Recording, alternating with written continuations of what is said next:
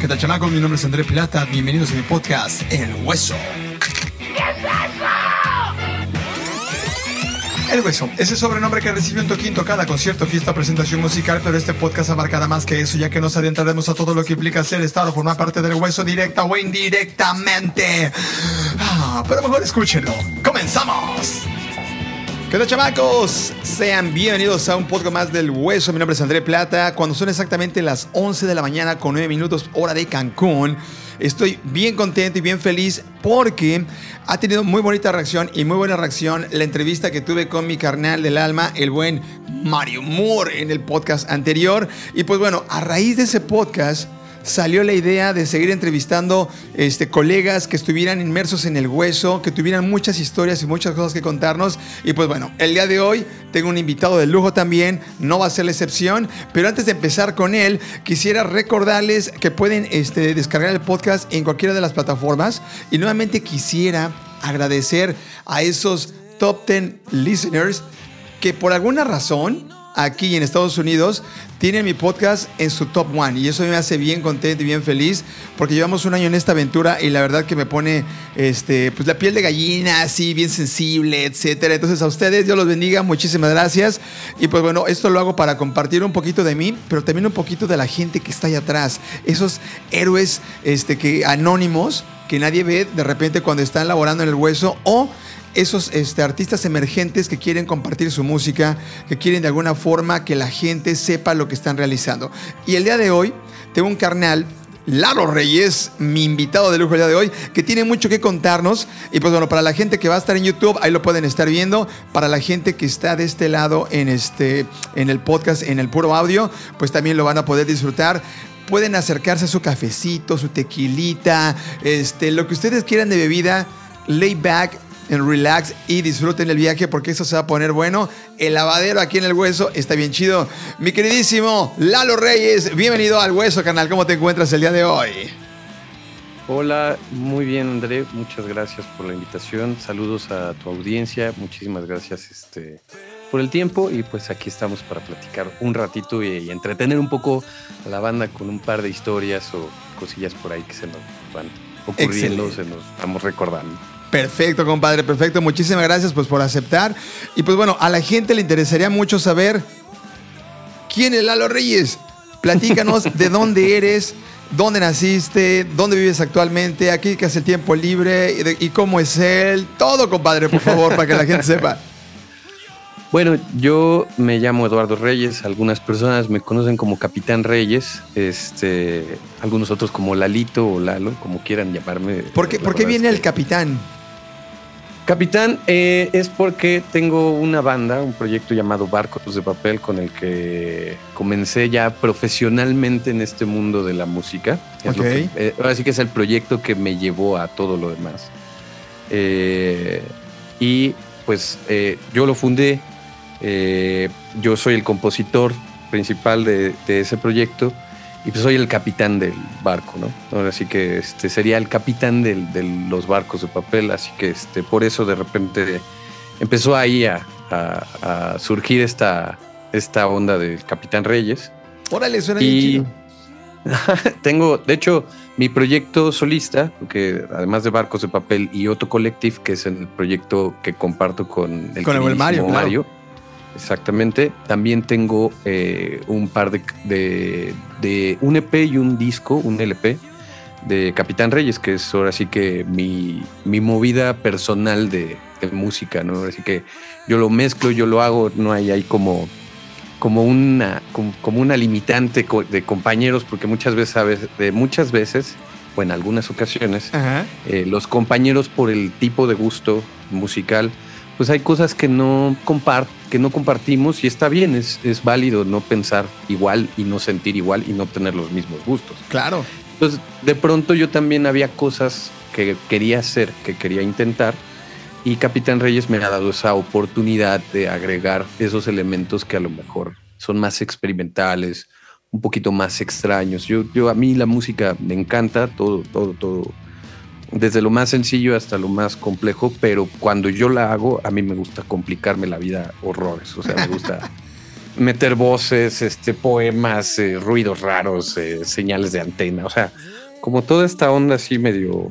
Muy experimental, ¿no? También. Muy experimental. Ajá, exactamente. De hecho, eh, con barcos de papel, pues también teníamos estas polirritmias y modulaciones, acordes complejos, intervalos difíciles de hacer, letras igual de complejas. Y con Otto Collective también hay esa onda porque con Mario tengo esta química así como y este gusto por el rock progresivo. Entonces también siempre que hago música estoy pensando como en, cómo me voy a complicar la vida o cómo le voy a complicar la vida al escucha para que, para que sea, para que le cueste más trabajo entender este pedo. Ok, ok, ok. Entonces eso suena. y, y en esa parte dices que tienes más libertad y es que es correcto. Cuando estás en un en, una banda y estás componiendo y estás aportando ideas, siempre propone uno 10 y de esas 10 entre todos eligen 3, ¿no? Pero cuando tu proyecto es totalmente tuyo, como dices, es, infinita las cosas que le puedes meter, aunque a veces, según yo, llegamos a saturar a veces tanta idea en un solo eh, track que yo creo que ya como cuando lo escuchas al siguiente día dices, ¿qué es eso, no? Y le empiezas a quitar otra vez y le empiezas a poner. Y es un cuento de nunca acabar, es como el fotógrafo que toma mil fotos, solo le queda una y vuelve a tomar otras y ya tiene las USBs y todo, todo eso súper lleno, ¿no? Sí. Eh, e, por ejemplo, eh, yo, yo tengo, un, tengo un problema con la composición y con cuando mezclo música o cuando estoy haciendo grabaciones y sobre todo, bueno, con lo mío, ¿no? Que es principalmente con lo que trabajo en composición. Ok. Este, eh, el problema es que este, sobo demasiado las cosas. Un amigo me decía, no sobes tanto el proyecto. o sea, ajá, porque estás ahí, es como una escultura y entonces todo el tiempo le estás dando la vuelta y estás otra vez y lo mojas de nuevo el barro para que otra vez tome otra forma. Y entonces de repente ya lo veo y digo, sí está bien y me despierto al otro día y digo, no, está mal, necesito cambiar este Y otra vez, y ahí estoy. Y entonces me ha costado trabajo de pronto en los últimos años, bueno, entre comillas, porque pues hemos sacado varias cosas. Este, el año pasado estuvimos publicando música nueva. Ok, ok, este, pero, Sí, pero no, me, ha costado trabajo mostrar más material porque sí soy muy clavado. O sea, aquí en, tu estudio, así que por casa, este, pues en las mañanas eh, me dedico a estar aquí componiendo, tratando de hacer cosas y, y, es muy, de hecho aquí tengo el plan de un EP que es para Capitán y, el, y empecé el año componiendo para barcos, pero también estamos terminando de hacer un rollo con Otto Collective. Entonces todo el tiempo estoy ahí como, a ver, cómo esto y lo otro y ajá, y, y, vamos, a, vamos a mezclar esto y vamos a hablar con X y vamos a hacer esto, pero de pronto también necesito como soltarlo, o sea, dejar que las cosas fluyan. Y ahora sí que como los niños, ¿no? O sea, dejar de protegerlos y que anden, ¿no? O sea, que se salgan de la casa. Entonces, pues eso es lo que me ha costado trabajo, de, dejar salir esa emoción. Eh, mucho porque pues siempre he sido muy exigente con lo que... Justo a eso iba, perfeccionismo un poco por ahí, la personalidad de, de repente que no te permite decir, ya quedó. Nunca, si llegas al punto de, ah, ya por fin quedó, o te quedas así de, pues ya no hay tiempo, güey, hay que sacarlo y aunque yo lo hubiera hecho, llegas a un punto de, ya quedó. Tengo que.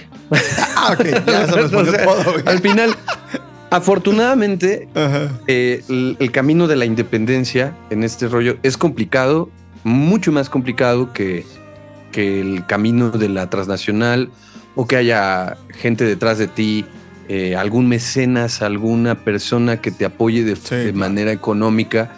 Eh, es un poco más sencillo en ese aspecto, pero en la parte creativa es fantástico la libertad y la independencia, porque nunca hay prisa. O sea, en el último disco de Barcos de Papel, te voy a platicar rápido, está como... Échalo, échalo. El último disco de Barcos de Papel se llama El Último Viaje, que no es porque nos, nos separaron, todo el mundo decía, no, ya se acabó Barcos. Y, no, en realidad simplemente fue un viaje que hicimos a Malinalco para componer ese disco y fue el último viaje que hicimos en realidad eh, porque lo hicimos antes de la pandemia. Ok. nosotros cuando estábamos en Malinalco, era enero del 2020, y ya venía la noticia llegando desde Estábamos el a dos oriente meses. de- estábamos a dos A dos meses de ese rollo. Y nosotros habíamos conseguido eh, ese lugar que le agradecemos muchísimo a nuestro amigo Vicente, eh, que es un amigo que vive allá en Malinalco. Saludos a Chente. Saludos, Chente. Eh. Nos prestó su espacio, nos prestó su casa y ahí montamos un estudio de grabación y ahí, ahí eh, montamos y compusimos ese último disco, ese último viaje, ¿no? Eh, gracias a que acá en la Ciudad de México hubo un programa de tocar en mercados, en escuelas y entonces te pagaban una lana y con esa lana decidimos aventar las canicas hacia crear ese nuevo disco.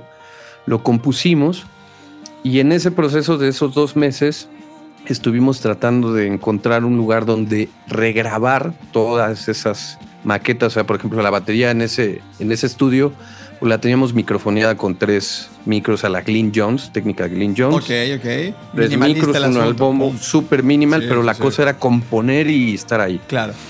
Entonces había que regrabar todo por multitrack, de tambor por tambor, tarola tarola, ya sabes, ¿no? Todo así, este, track por track para tener una mejor mezcla. Pero en eso, pues cae la pandemia y, y el dinero que teníamos para invertir en ese estudio, pues obviamente empezó Para a... subsistir. Oye, ajá, Sí. Oye, güey, porque no había, no había conciertos, no había trabajo, no teníamos nada. Todos nos dedicamos a la música y a nosotros nos pegó durísimo porque fuimos los primeros en salir y los últimos en regresar. Fue complicadísimo. Entonces nos tardamos en sacar ese disco dos años. Hola. El disco salió en el 2022. En octubre del 2022. Ya lo teníamos hecho, ya estaban las canciones, ya estaba todo puesto. Ok. Pe- pero sí el regrabar, porque grabamos, por ejemplo, esas baterías las grabamos tres veces y solamente hasta la última conseguimos el resultado que estábamos buscando mi amigo y hermano Daniel Díaz y yo, que fuimos los productores de ese disco. Hasta la tercera grabación de Batacas dijimos, ok, Se esta queda. es.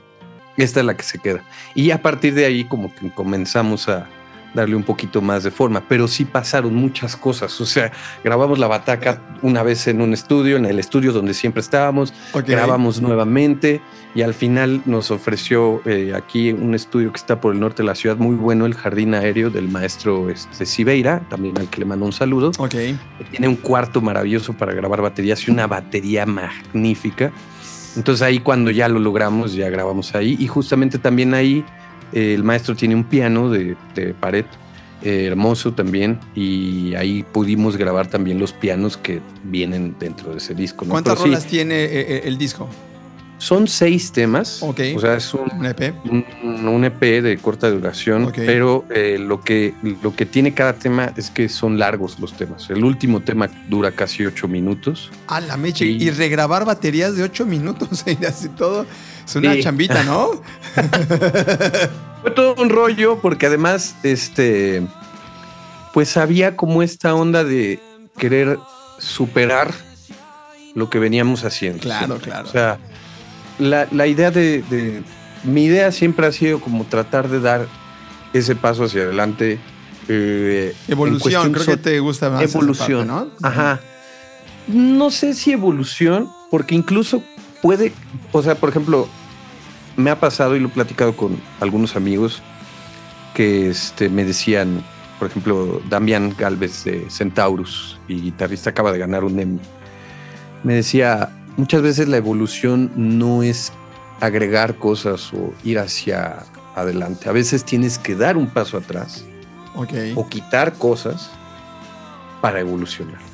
Entonces, por eso, sí, sí, acá en este, en el caso del último viaje, la evolución fue como de pronto, ok, tenemos estos elementos, tenemos estas ideas, tenemos esto grabado, ¿qué podemos sumar o qué hay que quitar para poder avanzar? Y por ejemplo, pues sumar era grabar unas, unas buenas baterías, unas baterías que estuviéramos conformes, así que dijamos, esta bataca es la que nos gusta, es la que le da el sentido a la rola, es la base de, de- de- de nuestra producción. ¿no? Entonces nos costó trabajo encontrarla, pero al final salió. Y pues se ha, se ha tratado, hemos tratado de dar pasos hacia adelante, a lo, a lo mejor y no, en algunas ocasiones, a lo mejor y no sonoramente o no en, en- en cuestión de audio, Ok. pero sí en cuestiones de, de, de- de texto, de lírica, de, de contenido, ¿no? O sea, parece que la, la- la- la evolución no nada más es sonora, sino también eh, de pensamiento. Un poco más maduro el asunto, ¿no? Meterle un poco más Sí. coco, menos eh, redundar, pero un poquito más abrir historias, cosas así, ¿no? Sí, o sea, por ejemplo, eh, nosotros en el, el segundo disco de Barcos, que se llama Resistencia, es sumamente progresivo. O sea, tú encuentras ahí N cantidad de elementos de progre así, cabrón. Y el primer disco es sumamente popero. O sea, hay una diferencia entre los dos muy cabrona. Ok. Muy, muy, muy, muy, muy, muy choncha. Pero en este último disco, esa es la parte de la evolución. Creo que encontramos eso que le gustaba a la gente, Ajá. que era el del primer disco, ese pop del primer disco, pero con esos elementos que hacía, hacen atractivos al segundo disco, ¿no? Esos elementos progresivos, esos obligados, esas entradas, este, esas polirritmias, esos sonidos ex- extraños. eh, a mí me gusta agregar textos de, de poetas, textos de, de pensadores, de filósofos en la música, entonces eh, de pronto encontramos esa parte eh, y creo que ese último disco tiene esa, este, esa, esa particularidad. Porque además Les llegas, llegas a un público de músicos, gente que conoce, que te va a analizar, que te va a estar observando y que se va a casar con tu, con, con tu concepto porque estás haciendo algo que ya sale, trasciende del pop, que no tiene nada de malo y tienes ya un público ahí cautivo, pero la gente que sabe, ¿no? Y ya los ve y dice, órale, y empiezan a analizar, analizar, y yo creo que tú como músico dices, sí, ponle atención a esta parte, sí, pongan atención a esto que viene, porque tú sabes lo que costó trabajo grabarlo, crearlo y además ya tenerlo súper afinado, ¿no? Sí, eh, en realidad siempre está esta onda de cuando, cuando uno compone progresivo, cuando estás en el inmerso en este rollo, muchas veces nos han dicho, no, es que compones para músicos, no compones para, para público general, compones para gente que sabe de música, no compones para, para el, para el, para la. Es como el estigma, ¿no? De, de- Ajá, de ustedes, sí. ¿no? Porque es así de nomás verlos y "Uy, la torre, man, ¿qué están haciendo? Sí, sí, sí, brothers?" sí. Pero a mí, a mí me parece que pensar que, que solo los músicos lo pueden entender se me hace demeritar el gusto del público. Ok. O sea, el, el público eh, no es tonto, no es este, no, no, no consume cualquier cosa eh, de manera tan sencilla. O sea, sí parece, porque los ejemplos ahí está Danny Flow y este y la el Bella Cat y y, todo ese rollo. ajá, eh, todos esos todos esos individuos que son celebridades más allá de ser este artistas son celebridades es gente que es músicos, famosa Ya no hablamos, claro. pero no pues no son artistas no son músicos no, Sí. No ti- de músico tiene lo que yo tengo de este de, de haitiano de, de africano o sea Sí. Digo, me encantaría, sería increíble, pero ser haitiano o ser africano, pero, pero no, no lo soy. O sea, así de sencillo, ¿no? Ni- pero sí soy músico. Y, y pues, pues veo que la gente, pues de pronto consume ciertas cosas, pero no, pero, pero no es porque a veces porque quiera, sino porque hay una maquinaria atrás que está trabajando ajá, para que todo el tiempo Sí, sí. Ajá, estés viendo, viendo, viendo, viendo, viendo, viendo. Hay una maquinaria trabajando y, y pensábamos que con el Internet esa maquinaria iba a desaparecer, pero pues ahora nos damos cuenta que como el dinero está en Internet, pues esa maquinaria ya se apropió. Depende de, tu presupuesto, ese proyecto que, o, o ese, ese, esa música, ese concepto, lo van a, te lo van a retacar, pero en cualquier canal de redes sociales que se te ocurra. Y es lo que dices, hay gente que ya no le queda otra más que consumirlo. Yo creo que de tanto lo ven, ah, pues es bueno, pues sale en todos lados. No, güey, no es que sea bueno, es que te lo están retacando por todos lados. Sí, o sea, por ejemplo, eh, el otro día este, platicaba aquí con, con, con unos, con unos familiares que pues no son... Eh, sí les gusta la música, pero siento que no la escuchan. Ok. O sea, como que pues en automático, ¿no? O sea, le pones play y lo que ponga. Y ya lo que salga y ya. con eso muevo el piecito y me distraigo de mis pensamientos, ¿no? Claro, claro. es como el, esa es la, la, la, la, lo que yo veo que pasa, ¿no? Y este, y de pronto me decía, no, pero es que este es, es muy bueno porque todo el mundo lo escucha. Eh. O sea, no, no lo no sé. o sea, no, no, no, no, no es que es que no es que todo el mundo lo escuche, es que en realidad, ¿por qué todo el mundo lo escucha? O sea, ¿cuál, qué hay detrás y por qué a estos sí y a estos no? O sea, ¿por qué esto sí y por qué esto no? Y obviamente, pues está en parte también el gusto musical. Eh, pero yo creo que la gente sí tiene buen mus- gusto musical. O sea, porque hay canciones que sí son muy buenas y que sí son muy populares. cabrón. O sea, o sea al final de cuentas, sí hay Sí. canciones que son increíblemente buenas, que son fantásticas, que tienen unas maravillosas melodías y una armonía bellísima y son populares. O sea, ¿por qué? Porque la gente hace que sean populares. Sí, si la escuchas, si tiene la oportunidad de escucharlo, ahora sí que resuena en, en su ser, porque es hermoso, la música es hermosa, Sí. y sobre todo la música pensada, la música que viene del alma de un compositor que puede ser cualquiera este, que, que piense como yo, eh, y entonces resuena en el corazón y en, y, en, y en el alma del público, y eso hace que se vuelva popular. Y eso hace que ellos compartan y que las cosas.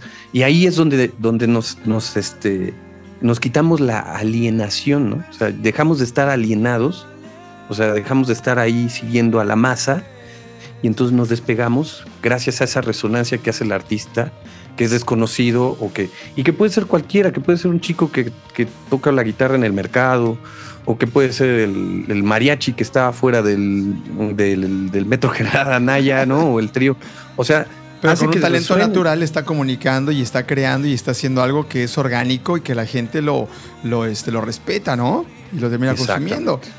No. Sí, lo te- o sea, la gente sí, si le dan la oportunidad al público, el público le va a dar la oportunidad a esos artistas. El problema es que no hay esas oportunidades. O sea, hace poco escuchaba hablar a un manager este, medio famosillo que era, este, fue manager de Mon Laferte. ¿No? Ok, Ya no es manager de Mon Laferte. ya no, ok. Y, este, y lo escuchaba decir que te tienes que crear tus espacios y tienes que crear tus, este, tu- tus lugares donde, donde puedas desarrollar tu arte y todo. Excelente, es el mismo discurso que tiene mi querido Nachito Alicia, que también una- en alguna plática de ires y venires del rock nacional, este, me tocó a mí eh, ir e increpar a los periodistas que estaban ahí, en, en- en específico a uno que acá en la Ciudad de México es medio famoso, es Ra- Raúl David Rulo, que era conductor de, director musical o programador de Reactor 105, que fue una estación acá en Ciudad de México pues, bastante... No, eh, los programadores promo- son como los tanos de las radios, mano. Sí, Su dedito. Sí, sí, sí, sí, tal cual. Y entonces yo ahí, ahí en el Alicia levanté la mano y ¿Qué le dijiste? no, o sea, a mí, a, mí, me- a, mí, a, mí, a mí me dan risa porque, por ejemplo, he visto ahí unas entrevistas de un chico que se llama Eric Canales de Allison Ajá. que le reclama así, no, es que Rulo, si, si no fuera por, si fuera, si no fuera por Rulo, nosotros llenaríamos el Estadio Azteca y hubiéramos eh, hecho una gran escena de, de punk, de happy punk en, en- la hicieron. O sea, fuera de lo que. fuera Sí, de lo no, que no, sea, ellos siguen o sea, vigentes y la gente tiene su Ellos siguen vigentes sí, acá. claro.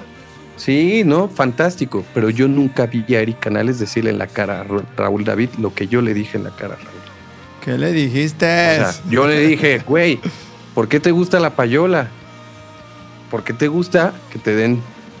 O sea, no era dinero en efectivo, pero sí era libritos, Beneficios, viniles, claro, viajecitos, claro. conciertitos. O sea, digo, cada quien, no pasa nada, pero sí de pronto había cierta prepotencia al ir a entregar un demo y te veían feo. Sí. O sea, y te formabas, así eran horas esperar a que salieran los programadores a aceptarte algún formato de tu disco para que a lo mejor estuviera ya arrumbado. Es lo que te iba a decir, te final de exponías a que te miran en la basura, porque, ah, sí, gracias, ¿eh? Cierran la puerta. Sí.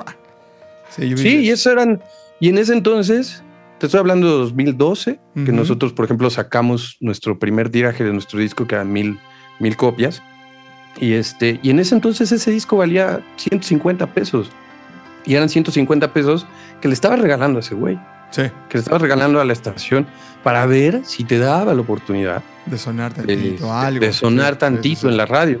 Y nunca pasó. Y, y, ahora te das cuenta, porque digo, yo, yo no, no, o sea, el, el, nepotismo en el rock es muy cabrón. O sea, por ejemplo, Paco Guidobro y Miki Guidobro. Sí, sí, sí, sí, sí, o sea, ya, se vuelve familiar, este, negocio. Sí, sí, o sea, los papás de, de Cha atendían a Rulo de chiquito en los dientes. O sea, sí me explico. O sea, son, son cosas que de pronto, pues sí, te puedes crear tus espacios, como decía Nachito. No se trata de, quitarse las cadenas, se trata de dejar de ser perros. Y sí, tiene razón. o sea, porque es un pensamiento anarquista. Es una, una, gran frase y la recuerdo perfectamente. Pero también hay que luchar por esos espacios. También hay que señalar a aquellos que trafican con esos espacios y a aquellos que se aprovechan de esos espacios para beneficiarse propiamente de ellos. ¿no? O sea, hay que hacer la lucha. No nada más hay que generar los espacios. Claro que hay que generar los espacios, pero también hay que conquistar los que ya existen, apropiarlos y salir adelante, hacer que, la música, que la, música que viene realmente del alma y no la que viene de una celebridad. Este, en el caso de tus proyectos, ¿cómo creas esos espacios? ¿Cuál es la, estrategia de, la banda? O en este caso tuya, eh, Lalo, de, ir conquistando, de ir haciendo? ¿Cuál es la visión? ¿Cómo, cómo ves ese, ese tema para, tus proyectos? Cuando, cuando comenzamos Barcos en 2010, 2011, eh, pues había espacios, sí, hay, hay muchos foros. Eh, en ese momento había creo que más, porque había una movida de, de bandas de independientes, o sea, los que yo en este momento tengo más de 30 años, ¿no? En ese entonces, pues era veinteañero, ¿no? Hace, hace 12 años, pues tenía 20 años y andaba por la vida este, buscando espacios. Y sí había muchos chavos de mi edad eh, buscando también esos espacios. Entonces estaba el Caradura, el Alicia, el Foro Ilvana, este, el 246. O sea, había algunos foros de esos. Ya nada más está el 246 y, ¿Y el Alicia o ya no sigue el Alicia? El Alicia ya, ya cerró, o sea, mm. cerró el año pasado. Caradura también lo cerraron. Y así podría, había un lugar que se llamaba el Club Atlántico en el centro. Había un montón de lugares e ibas y pedías el espacio. Pero hubo un momento donde nosotros eh, ya no encontramos esos espacios porque de pronto también era complicado eh, ir a los bares y que te trataran así fatal, pesado, o sea, que fueran pesados contigo. entonces empezamos a encontrar aliados en algunos foros, por ejemplo en el Alicia o en el foro Ilvana, sí encontramos buenos aliados, o sea, Nacho y a Mac también, el, querido Maclovio ahí del, foro Ilvana. Ok. Pero este, empezamos a tocar en la calle. Nosotros empezábamos a tocar en la calle. O sea, yo, por ejemplo, que soy un compositor que en mis etapas más duras económicas he salido con mi guitarra a tocar en un camión y varias veces y en repetidas ocasiones. Ájalas, eh, eso está, interesante, míralo. Entonces, para mí, el salir a tocar a la calle es lo más natural del mundo. O sea, es, no le pues, tengo miedo. No tenemos espacios, pues vámonos a la calle. Y ahí está la vámonos a esto. Claro. Vámonos a, ajá, vamos a buscar el mercado, vamos a buscar a la gente, vamos a buscar. Y entonces sí encuentra respuesta. Cuando hicimos esta gira por los mercados y las escuelas, era fantástico que de repente se acercaban todos los niños de la secundaria a decirte dónde puedo estudiar música, qué puedo hacer, cómo, cómo es que hicieron esta rola, cómo se llaman estas bandas que mencionas, cómo se llaman estos, este, este tipo de, de instrumentos, qué es esto, qué es esto, la batería, por qué está tan grande este tambor. O sea, de pronto llegaban y en los mercados también nos tocaba ver a la gente de bajos recursos, o sea, gente de, la calle indigente bailando, siendo feliz, gritando, este, no sé, había, e, es, esta magia, los vas a buscar ahí, los encuentras y te reciben y te abrazan y es fantástico. Entonces es, para mí era eso. También, por ejemplo, nos tocó eh, ir a CEU a buscar espacios. Yo eh, encontré a una no me acuerdo ahorita el nombre, me, va a matar, pero no recuerdo el nombre de, de, esta persona que nos daba espacios en Ciudad Universitaria. Era saliendo del metro CU, en los frontones de CU, este, en las islas de CU. y entonces de repente ya, sí, y, ya llegábamos ahí, ya tocábamos y ahí estaban todos ahí sentados en la universidad. Y de ahí jalamos mucha banda, de ahí tenemos ahí una base de, de público bastante chida de las universidades. O sea, al final, pues los, los tienes que buscar los espacios. En esa calle nunca encontraron censurarlo, algo así como de, ah, cállense, no, aquí no podemos, no los queremos claro. ¿Sabes cuál? Porque vivimos del no. El músico, el artista vive del no. Eso creo que lo tenemos bien claro y debes de hacer una piel muy gruesa para sobrepasar esos nos y decir, ok, pues por cada 10 nos uno va a decir sí, a lo mejor va a titubear y me va a dar chance. ¿Cómo lo vivieron ustedes, Lalo? Nosotros, por ejemplo, o sea, no tuvimos o sea, la censura que nosotros sufrimos no fue del público, sino... Fue del espacio a donde iban a Fue del Estado. O sea, literal fue el Estado. Para nosotros fue el Estado. Ok. nosotros estábamos en un, en un crecimiento, en un desarrollo. Ajá. éramos una banda que estaba desarrollando. Nos invitaban a varios lugares. Ok. Y entre esos lugares a los que nos invitaron, nos invitaron al concierto del, tercer aniversario de eh, la desaparición de los 43 eh, normalistas de Ayotzinapa. Ok. Ese concierto se realizó en la explanada del Estadio Azteca.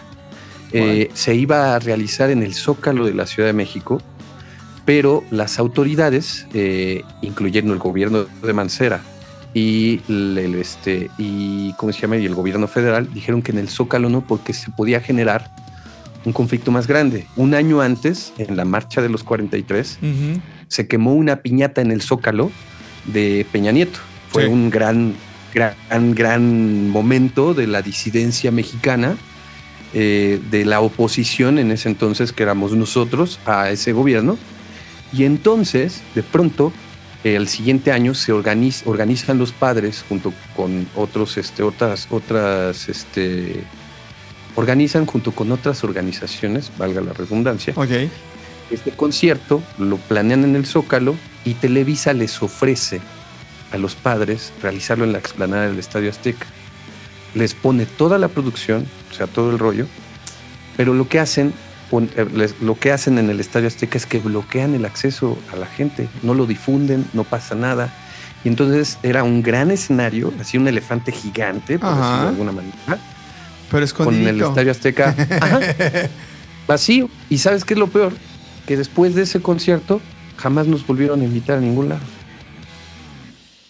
Pues fue, fue, muy, fue muy revelador para mí, porque yo no lo creía. Yo de verdad no lo creía. Momento de contrastes, ¿no? El gran escenario, el todo, el, el, pseudo apoyo y al final de la jornada, este, sí, Juanito, juega ahí en la esquina, donde nadie te pele, nadie te oiga y donde no deslata. No deslata, Juanito.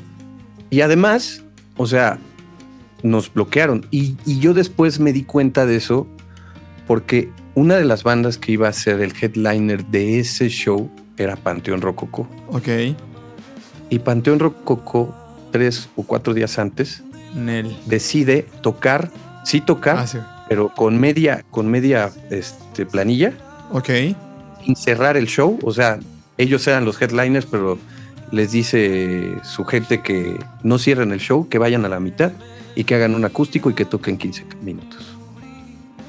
O sea, como que ya lo habían visto de que eso podía complicarse, como que alguien les había dicho que estaban fiscalizando a la gente. Les dieron el pitazo. Que iba, que iba a participar y entonces ellos deciden cambiar y le, si participan. Pero no, no, meterse tanto en bronca, ¿no? O sea, estoy. Pero no, ajá. Pero no llevan el show completo, ni hacen la fiesta completa, ni nada por el estilo. Ni sus discursos que a veces meten en, en, foros distintos, donde ya es este, un festival normal, que no está patrocinado por nadie. y ahí se explaya. Exacto. Ah, sí, y entonces a todos nos, a todas esas bandas que participamos en esos, en esos, en esas, eh, en esas actividades pues sí nos fiscalizaron y nos vieron y ya después ya no nos invitaban a ningún lado. A la lista negra. ajá, éramos de la lista negra, éramos los, los apestados. Ajá, o sea, porque nosotros... Los revoltosos. Sí, nosotros sí hablamos del tema. Nosotros sí, dijimos, a ver, cabrón, esto no está bien, esto es, está mal, esto está pasando aquí y asado. O sea, por ejemplo, a mí me dan risa todas esas bandas que de pronto este, apenas se dan cuenta de, de- ¿De lo que está pasando? De que, de que vivimos en una, en, una simulación, ¿no? O sea, Sí, sí. Entonces, y, y- y- y yo que vengo de una tradición, de, de una familia, este, pues sí, eh, hace poco escribí una canción que se llama Al Maestro, que se la escribí a mis maestros, a mi padre, a mi madre, a todos aquellos que, que, este, que, me han enseñado lo que, lo que soy, lo que, lo que, lo- a pensar, ¿no? Y lo- una de las frases que eh, digo en la canción es este, que tú me enseñaste a, a ver que no todo siempre es lo que parece. Ok. O sea, el maestro para mí es aquel que te dice, eso que estás viendo ahí, velo con una reserva, porque no siempre es lo que parece. ¿Podrías tararear esa Entonces- parte de tu rola? Así como cantarla un poquito Eh, para ver cómo, cómo acomodaste ese, eh, ese mensaje. No sé si, si se puede ahí. Por aquí, Aprovechando, sí. estuve stalkeándote ahí en, en tus redes y te vi cómo le cantas todo el show. y La neta está chido. Entonces, serías el primero que se aventara aquí un mini Sí. palomazo. Porque está interesante cómo, Por ejemplo, cómo compone uno, ¿no? Cómo lo- te llegan las ideas, te llegan las frases, te de- llegan. Mira, vámonos. aquí tengo mi libreta de este, ay, por ejemplo, a ver, por aquí debe de andar, la estoy. ¿Cuántos este, años tiene la primera canción que compusiste, Lalo? Uy, yo que empecé a componer. Está chido. Este, empecé a componer en el, primero de secundaria. Tenía yo 12 años y escribí una canción que se llamaba La Gran Ciudad. Ájalas. Que era la, la- la- ajá. Este. Dirigida, hablaba, o sea, pensada por. el- era, ahora sí que eran, este, era, era, a mí me impresionaba mucho la ciudad. Yo iba, este, a, ¿cómo se llama? A, a Bellas Artes Ajá. y, y, este y, y- y era de las primeras veces que viajaba yo solo en metro, ¿no? En sexto de primaria. Eh, de pronto nos mandaron al concierto de, de un pianista y entonces, este, como mi mamá y mis tías no podían y en ese entonces, pues confiaban mucho en nosotros eh, y nos dejaban salir. Antes como que nos dejaban salir mucho, ¿no? Así Ajá. demasiado. Y este, entonces yo iba en el metro y caminaba y veía el centro y veía Bellas Artes y decía, wow, qué ciudad tan grande, cabrón. Y entonces, pues lo primero que se me ocurrió cuando empecé a tocar la guitarra, que, que- empecé como a- con esta idea de componer, era este, la gran ciudad. O sea, dije, órale, es una gran ciudad. Y entonces fue la primera cosa la que se me ocurrió componer, ¿no? De la gran ciudad. Qué loco. Y me acuerdo que se la, se la hice, se la hice a un este, ¿cómo se llama? Eh, a- te- yo tocaba con mi primo, Roberto, eh, al que le mando un saludo, al mi querido Betito. Este, él tocaba la batería, yo tocaba la guitarra. Este, teníamos un amigo, tenemos un amigo, eh, tiene muchos años que no lo veo, eh, que también trabajó en radio, el, el, este, Andrés el ruso, eh, y eh, un, un chico llamado Agustín. Eh, y entonces teníamos nuestra banda así de secundaria. Así un día estábamos en la secundaria y dijeron, no, pues deberíamos hacer una banda. Y, "No, pues Típico. sí, una banda, órale, sí, sí, sí. Y de repente pues ya llegué y no, pues yo tengo esta canción y todo, toda la canción era, me acuerdo que era do mayor, fa mayor, la menor, sol, ¿no? Así, sencillo, bien, bien, bien, bien básico. Pero, pero era la, la primera canción Fue que tu primera compuse. canción. Órale. Ajá, y ya después, bueno, pues ya. Cualquiera Este- pensaría que se le ibas a hacer una morra o el amor o algo. La ciudad, sácate. La ciudad. Sí, siempre ha sido así. Mira, por ejemplo, A ver, te- te- te- venga. Ahora que te vas, quiero decirte, te lo agradezco, tú me enseñas que no todo siempre es lo que parece y que se lucha y se trabaja, uno se levanta y se levanta para liberarse de los liberales. Ahora que te vas, no te olvidaré. Algo así. Ahí va. ájalas. Ah, es que es, es que ahora sí que los, lo- los maestros, a final de cuentas, pues todos tenemos un punto de, de salida, pues, de entrada y de Sí, salida. sí, sí. Y, y siempre me ha gustado eh, pensar que, que cuando uno se va, eh, puede sentirse satisfecho o puede sentir uno satisfacción de la vida que llevó si alguien te dice que le dejaste algo, que, que, que te dejó algo, que, que, le dejaste algo, ¿no? O sea, de, tú me dijiste esto y esto lo recordaré por y me marcó y está, eh, me, me está presente para mí. Como dice Dancer Washington, si llegas, si estás en esta vida y te vas y no tocaste a nadie, en el buen sentido dice, entonces ¿a qué viniste? ¿No? Tocarlo sí. en, en, ayuda, Exacto. tocarlo en compasión, tocarlo con tu talento, con tu arte, dejarle una huellita a alguien, ¿no? Si sí. pasas desapercibido, pues como para qué, maestro. ¿No? Está sí, cañón. además no necesariamente, no necesariamente tiene que ser artístico, o sea, claro, puede ser. Es un consejo. Desde un consejo hasta cualquier cosa, un saludo en la mañana. O sea, por ejemplo, ahora que yo voy en, la, en las tardes por mi. Yo, yo, soy padre, tengo un hijo de seis años. Órale. Este, ¿Salió músico también? Voy, ¿O no anda eh, muy pegado a la ser, música? ¿Quiere ser cantante? Todo el tiempo dice. El otro día fuimos a, a, dar una vuelta al circo, me puso aquí un circo y dije, ah, vamos al circo, ¿no? Le regalaron un boleto en la primaria y dije, ah, vamos okay. al circo. Entonces me dijo, papá, tengo, ya ahora tengo cinco sueños, cara. Ah, tengo cinco cosas que quiero ser, ¿no? Quiero ser este, youtuber, pues ya sabes. Que sí, todos. De moda youtuber. Quiero ser cantante. Quiero ser chef. Ah, quiero bueno. ser acróbata. y no me acuerdo del otro. Entonces sí volteé y dije, bueno, pues entonces vas a necesitar este, echarle muchas ganas y, y esperemos que te dé tiempo para que puedas hacer todo si eso. Tú ¿no? quieres, ¿no? Sí, no, pero es fantástico. Qué o sea, chido. al final de cuentas, a mí, por ejemplo, te digo que desde ese tipo de cosas tan sencillas como el saludo en la mañana de un señor que siempre pasamos por ahí y nos saluda, me saluda, sí.